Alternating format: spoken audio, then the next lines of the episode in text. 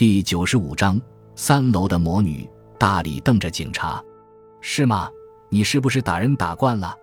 这里是事件的现场，你不要胡来。”大李被安藤宝的威严震慑住了，他坐了下来，从他捂着脸的双手缝里流出了眼泪。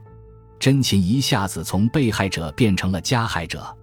我们明白你的心情，安藤宝冷静地说道。但是你埋怨谁也没用，还是想想怎么解决问题吧。难道还会有什么好办法？那你们就快行动吧！大力用充血的眼睛瞪着安藤宝，然后又扫视了一下屋里的其他警察。你们到底打算怎么干？不就这么一堵墙吗？打破这堵墙很简单。可是那个男人有匕首，还有手枪，目击者已经看到了。也许那是一支玩具手枪，可万一是真的怎么办？刺激对方是非常危险的。安藤宝严厉地说道。危险，你们就会说危险。只有去说服他，说服他。谁？我。真琴插了一句。他对大李说道：“请告诉我府上的电话号码。”但是电话无法打通，因为那个男人已经不接电话了。在这之前他就这样说了。尽管电话铃不停的响，但隔着墙这边听不到。大概电话机用什么东西盖住了。或塞进了壁橱里。妈的！真琴死了心底放下了电话。突然电话铃响了，大李反射般的一把就要去抓电话，但安藤宝立即制止了他，同时示意真琴去接。喂喂，是真琴吗？你在看电视吗？到底是怎么回事？原来对方是为真琴照看孩子的亲戚。对不起，我现在没有时间接电话，您别担心。一会儿我给您打电话。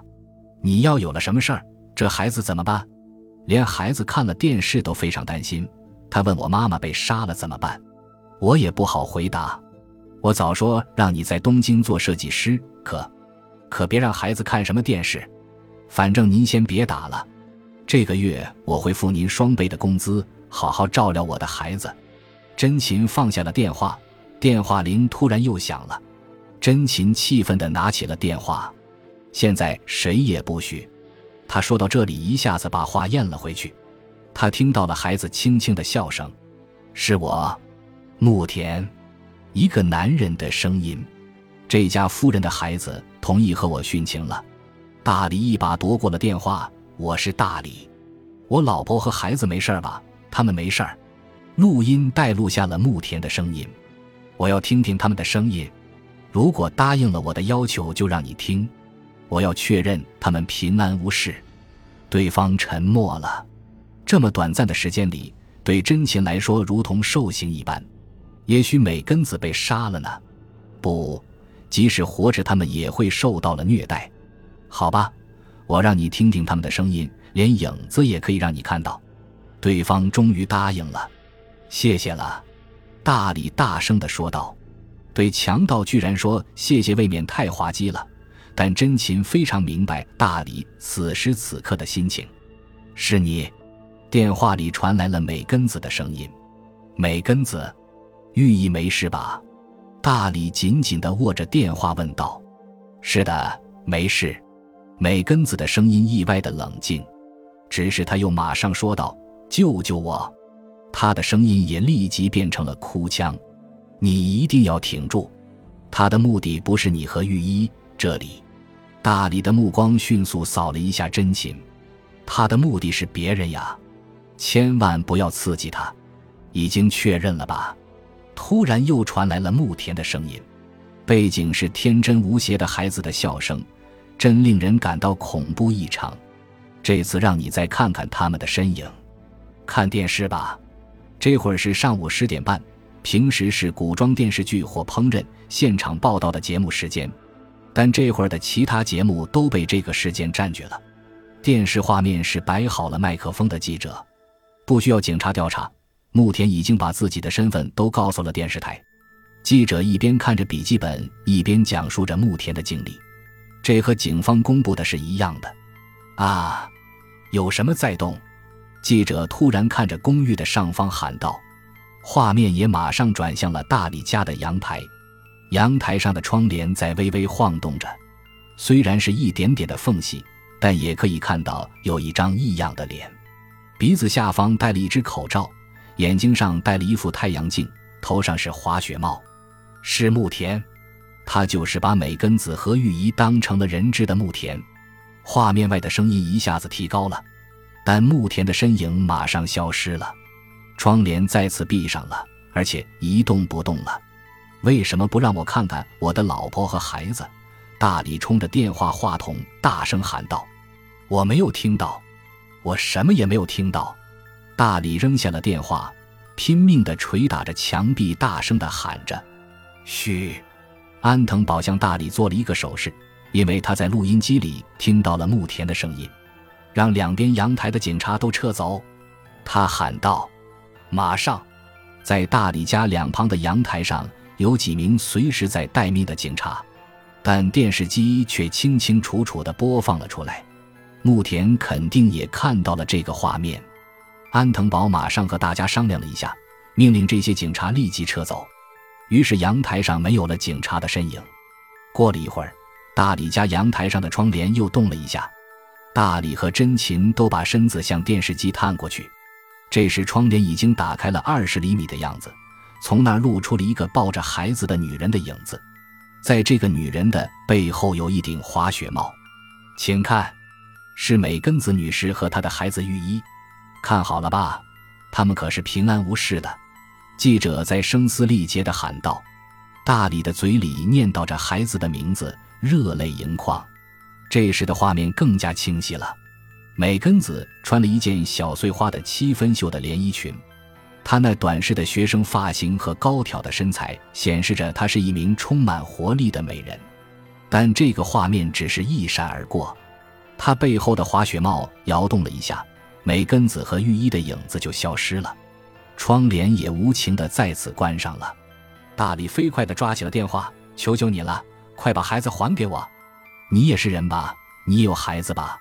大李沉默了十秒钟，当他又畏畏的说话时。对方回答了：“我第一次正式提出我的要求，我要川村真琴的死尸。”他说完就挂断了电话。大李回过头来向真琴低头行礼：“就是这样，救救我的孩子和老婆吧！”真琴极其不可思议地盯着这个男人：“要救你的孩子和老婆，应当去求木田。”而木田同意的条件是要把真琴的尸体悬挂在阳台上。人类的情感是如此的残酷。从倒垃圾开始，这个公寓的主妇们对自己采取了非理智的攻击。为了自己的家人，让别人付出死亡的代价，对他们来说是一般的常识吗？大李又开始愤怒地捶打隔壁的墙。木田先生，你在听吗？我们家是从世町时代就有历史而传下来的大户人家，我们结婚很久都没有孩子。当我们打算要抱养孩子时，才有了自己的孩子的，所以玉仪对我们来说是非常重要的。如果没有了这个孩子，大李家就断了香火了。真琴不明白大李的这番话对牧田究竟有没有说服力，但他知道大李是认真的。如果你要钱，就尽管说，求求你了，千万不要对我的孩子下手。隔壁没有任何的反应。大李开始无奈地对着墙壁哭泣起来。一个大男人，一个公司里的精英男人哭起来的样子是非常可悲的。连警察中也有了啜泣声。电视台的记者又开始了采访。他在问一名看热闹的店员模样的男人：“罪犯提出要和三零五室的女士殉情，您怎么认为？和一个干内行的女人殉情，不会是真的吧？这样的男人是不是没脑子？”他是在调戏那个女人吧？我看他的目的是为了钱，闯进一个与自己毫无关系的人家，要和一个女招待殉情，搞不懂。这时，记者又把话筒转向了三名年轻的姑娘，其中一名长发的姑娘犹豫了半天，说道：“不知道，不好讲。嗯，说不好。可这个男人要杀死一对和他毫无关系的母子呀。”记者紧紧追问道：“嗯，我认为一定要见见这个人，说服他不要采取这样的办法伤害无辜。是这样呀？”记者用力地点了点头。本次事件的中心人物是一名女性，我们姑且称她为 A 子女士吧。A 子女士和牧田有怎样的关系，我们尚不知道。但是 A 子女士三十三岁，有过婚史，而木田二十四岁，他非常想和 A 子女士交往，他完完全全被 A 子女士迷住了，这一点是可以肯定的。我根本就不知道这个年轻男子。真琴听到记者这样说时，心里很不愉快。自己对木田这个人没有什么印象，但现在是有口也说不清了。而那个记者却在自己的婚史和职业上大做文章。真情气愤地关上了电视机。安藤宝在一旁摇了摇头。感谢您的收听，喜欢别忘了订阅加关注，主页有更多精彩内容。